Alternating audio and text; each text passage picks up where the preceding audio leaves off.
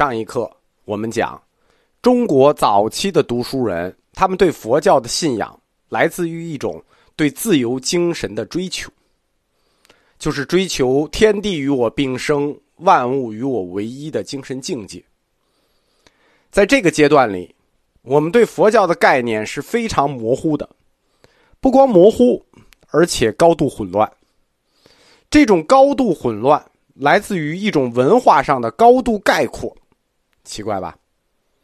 这是我们中国大一统文化传统的另一个侧面，就是对不熟悉的概念，以我们熟悉的概念，以八宝粥的方式进行高度概括。我们把佛教的智慧般若，般若这个词最早叫萨云若，我们把般若以及涅盘、真如、菩提、奢摩他这些。概念混在一起，等同起来，不区分，通通理解为中国儒家的圣智，即圣人之治，又通通归结为中国道家的道，就是我们上一课说的，一开始中国士人就不自觉的把这三家的思想给联合在一起。俄国的佛学家斯库斯基写过一本书，我前面提到过。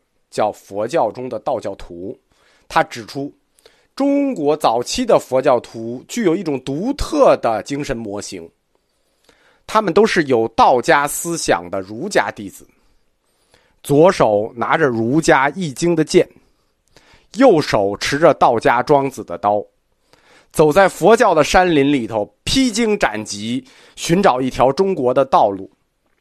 最终形成了具有独特风格的混合型中国佛教。这个模型，它最后的集大成者，就是我们将来这一课最后的一个大师讲的庐山慧远大师。慧远的离开，标志着中国早期佛教的结束。为什么中国早期佛教会形成的风格如此独特？用大佛学史观来回答这个问题。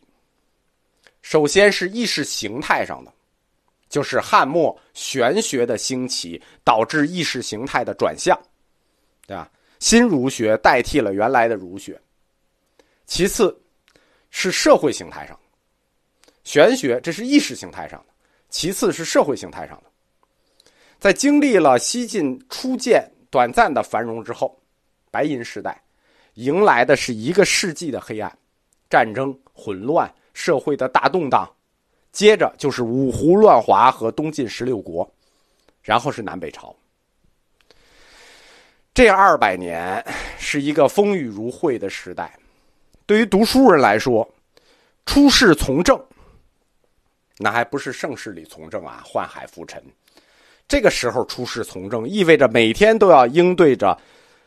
危机四伏的证据，那不出世从政呢？避世求生，那避世求生，避世啊，人总是要吃饭的，对吧？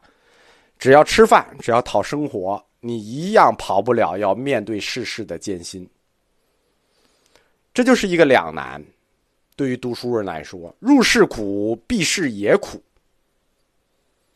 我们在佛教哲学里讲过一课，叫禅定反向定义的世界。讲过，佛教它可以通过精神的想象和精神力构造出他自己的世界观，通过禅定构造出一个精神世界，形成一个与现实世界保持全面距离的世界，出世间。我们现实世界叫世间，我们可以通过精神来构造一个出世间。这个与现实世界拉开距离的出世间，就在这种时代里。保护了人类受挫的精神状态。其实一直以来不是这个时代。人类情感的伤害，在很多情况下，它并不一定是因为受挫，往往是因为现实世界就是这样。比如这个风雨如晦的时代，独裁政治的迫害，经济的盘剥，生活的痛苦，死亡的恐惧，情感的焦虑。其实这样的痛苦，每一个时代都有。佛教信仰作为非理性情感的理性秩序化，它可以调节心理的失衡，维护人作为人的尊严，在普天之下莫非王土的领域之外，为所有人开辟一个新世界、新天地。这就是马克思说的：宗教是需要他的人所创造的。佛教思想就在这个时代里，给世人阶层提供了这种精神支撑。他除了给世人阶层提供出世间的这个精神支撑之外，他的具体修持，佛教寺院的出现，也为世人阶层的生活提供了另一种可能性，就是隐居寺院去过一种隐士生活。躲避宦海浮沉和世事纷乱的一个世外桃源，陶渊明的乌托邦。隐士生涯是中国知识分子行为上的一种传统动机，千年以来都是。这种动机的背后是两个字：进退。是人，你的人生就有进退二字。在乱世里头隐藏才华、洁身自好、退守田园，安静的去过与自然合一的生活吧，不要管什么白云苍狗、世事沧桑了。佛教的寺院和僧团就赋予了这一乌托邦的理想合理性，因为我们说儒家弟子还是有这个入世的铁肩担道义的这种积极的社会观，这种。寺院的出现，就赋予了啊隐居生活的合理性。因为隐士生涯跟寺院的修行生活，他们很一致。沙门的生活像隐士一样，他远离俗世的种种束缚，但是他的这种修行又不单纯为了自己，而是为了救度众生而修行。我们讲大乘佛教的修行，就是要救度众生。既像隐士一样远离俗世，又为了救度众生而修行，这就体现出来品格的高贵，同时也安慰了儒家弟子的心灵，因为儒家弟子不论到何时，都是心忧天下、顾念苍生的情怀。从另一个具体的历史层面讲，就是这个时代这么纷乱的政治生活里。北方又是少数民族政权，南方就那么屁大一点地方，你想出仕为官也没什么官职可以让你出仕，对吧？出仕能出仕的都是大氏族子弟，对于那种中下层的读书人来说，你也没有机会了。而佛教寺院，这个时候就相当于一个新兴的学术和文化中心。你出家吧，出家以后就可以安心的去从事。和发挥你自己的才华，比如文学呀、哲学呀、艺术啊，在寺院里慢慢干吧。在乱世里头，能按照自己的兴趣去平静的生活一生，本身就是一种幸福。读书人的这种出家，就推动了佛教作为一种新文化传播的风潮。